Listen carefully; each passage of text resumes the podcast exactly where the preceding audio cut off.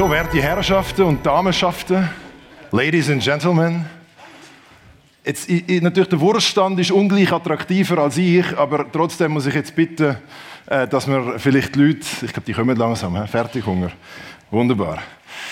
Ähm, ist schon noch cool, wenn man so seit Jahren in der Elektromobilitätsbranche schafft und dann so einen Anlass hat, wo plötzlich ganz viele Leute zusammenkommen, um sich, früher war es anders, gewesen, ich sage mal so, um sich für die Elektromobilität zu informieren. Das gibt mir immer so ein warmes Gefühl um, um den Bauch. Freut mich, dass ihr alle gekommen sind heute. In, äh, in einem riesigen Showroom sieht es aus, als wäre es so groß. Ist schön Corona-freundlich, finde ich gut. Weil mit Masken das zu machen, ist auch keine Lösung. Ich, schwierig. Äh, mein Name ist Robin Höfler und äh, ich bin heute da, weil eben ich so die ein oder andere Erfahrung gemacht habe mit diesen elektrischen Autos. Früher sind es noch ein kleiner und noch ein weniger weit gekommen. Ähm, zu dem komme ich gerade noch. Und ich bin sehr froh, dass wir da bei der Vorderauto in Lachen äh, von unserem Gastgeber ähm, äh, dürfen ähm, die Diskussion heute führen und euch vielleicht ein paar Sachen zur Elektromobilität und vor allem zum Laden erzählen. Jetzt, jetzt ist das Problem, wenn wir jetzt mit den technischen Details anfangen, da gibt es unglaublich gut informierte Technikexperten da hinten. Da bin ich immer dann so der, der die dummen Fragen stellt. Aber jetzt machen wir noch zuerst einen kleinen Einschub, weil ich will zuerst ein bisschen äh, Statistik führen für mein eigenes Büchlein. Wer von euch hat schon mal ein Elektroauto, also ist schon mal gefahren einem Elektroauto, schon mal unter einem Viertel gehabt? Wow, Schon noch vor zwei Jahren hat das in der Schweiz noch massiv anders ausgesehen. Okay, und wer hat ein Elektroauto daheim? Also wer besitzt ein Elektroauto und fährt mit dem regelmäßig? Bitte höher, 1, 2, 3, 5, 6. Okay, ja, ist gut. Gibt ganz viele Sales Opportunities, oder? Das ist, auch, das ist immer schön zu sehen. ähm, und Probefahrtenslots haben wir am Wochenende im Fall auch noch. Wer ist schon mal ein Elektrovelo gefahren? Ja, ich weiß, es ist langweilig heutzutage, aber vor ein paar Jahren nicht. Wer hat ein Elektrovelo daheim? Das ist eben krass, was da passiert ist. Die Statistik ist besser, in die Richtung geht es mit diesen Autos auch. Wunderbar. Jetzt Folgendes. Meine Geschichte ist unter anderem ein bisschen Tesla belastet. Ich bin irgendwann bei meinen Kollegen Mr. Tesla genannt worden. Ich bin irgendwo reingelaufen, ich bin sechs Jahre dort und gesagt, äh, wenn den Tesla will, das hat mich irgendwann genervt, weil ich bin am Schluss, ich habe doch auch eine eigene, eine eigene Person sein. Es funktioniert nicht mit dem Elon Musk. Ich war lange gewesen, habe da in Zürich, in Cham und nachher in Norddeutschland einen Vertrieb aufgebaut und so ein paar Autos verkauft. Und ähm, ich werde heute, ohne Scheiß, seit dem Jahr massiv öfters angesprochen auf die Tesla-Aktien. Hat irgendjemand von euch mitbekommen, was passiert ist mit der Tesla-Aktie? Wahrscheinlich schon, oder? Also die meisten Leute haben irgendwie mal mitbekommen, dass da etwas gelaufen ist in den letzten paar Monaten.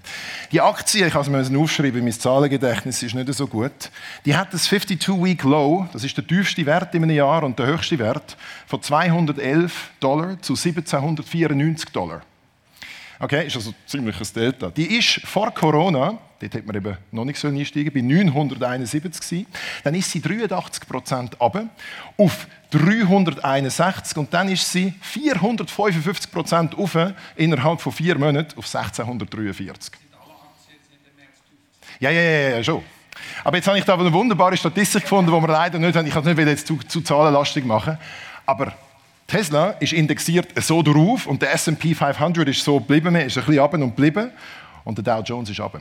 Was ich damit will sagen, ist, Tesla hat, das hat, nicht, hat schon lange nichts damit zu tun, dass die 390.000 oder 450.000 Autos liefern. Toyota macht 10 Millionen Autos im Jahr und sie sind 100 Milliarden weniger wert. Das muss, das muss man sich mal geben. Oder? Es hat nichts mehr mit dem zu tun. Darum ist sämtlicher Börsentipp ein Witz. Was es aber zeigt, und das finde ich recht interessant, die Elektromobilität ist offensichtlich angekommen.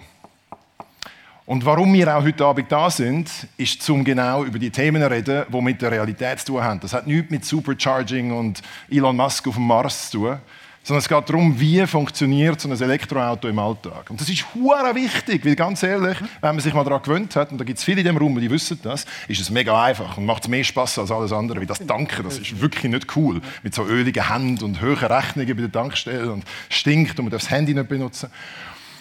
Aber das Laden, sage ich euch, ist ein Traum, wenn man ein bisschen gute Leute hat, die einen beraten. Jetzt muss ich noch schnell eine Geschichte erzählen, dann höre ich auf. Ich fahre etwa seit Ende 80er Jahre, mein Vater steht da auch, der ist da in der, Gegend, ähm, fahren wir elektrisch umgebaute Fiat Pandas, haben wir damals noch gehabt, als ich etwa 5 war, und später einen sogenannten Twike. Kennt ihr die komischen, wirklichen Nerdmobil mit so zwei Pedalen vorne? Und wir sind dann ins Graubündner Oberland und haben dort den Albula-Pass gemacht und so. Wisst ihr, wie wir geladen haben? Wir haben geladen mit dem Verlängerungskabel am Zähringer Platz 11 in Zürich aus dem Büro raus ins Auto rein. Die Bullen haben immer 40 Stutz verteilt, wir nicht anders können laden. Damals war Bus, glaube ich, noch 20. Gewesen. Wir sind im Weingrotto im Glarnerland einkehren, weil die Batterien so heiß hatten. Das war nicht gekühlt. Da hat es kein aktives Lademanagement und Batteriekühlung gegeben, um den huren Twike aufzuladen. Mein Vater hat damals eines der ersten Handys gehabt, darum dort schon telefonieren und ich habe meine Comics gehabt und habe mich dann so unterhalten. Aber das Laden war früher wie so ein Abenteuer. Gewesen. Und heute erklären mir die Leute bei Audi immer noch, dass man ganz einfach kann laden mit so einer Karte, zu dem kommen wir später auch noch. Aber die meisten Leute wissen es nicht und denken, das ist schwer kompliziert. Und zudem sind wir heute Abend da und darum freut es mich sehr, jetzt den Gastgeber zu begrüßen. Hans, vielen Dank, dass du uns alle eingeladen hast. Ich glaube, ihn muss man nicht weiter vorstellen, aber er sagt jetzt doch noch ein paar Worte.